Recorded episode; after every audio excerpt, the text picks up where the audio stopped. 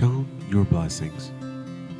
When upon life's billows you are tempest tossed, when you are discouraged, thinking all is lost, count your many blessings, name them one by one.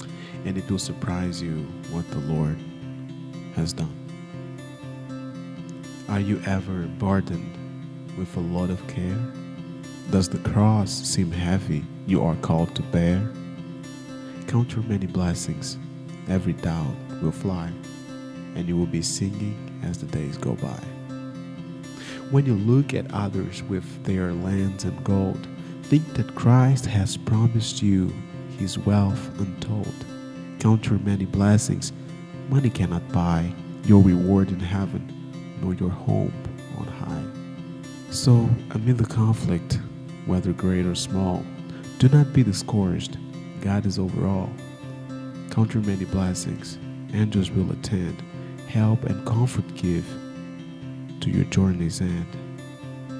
Count your blessings. Name them one by one. Count your many blessings and see what God has done.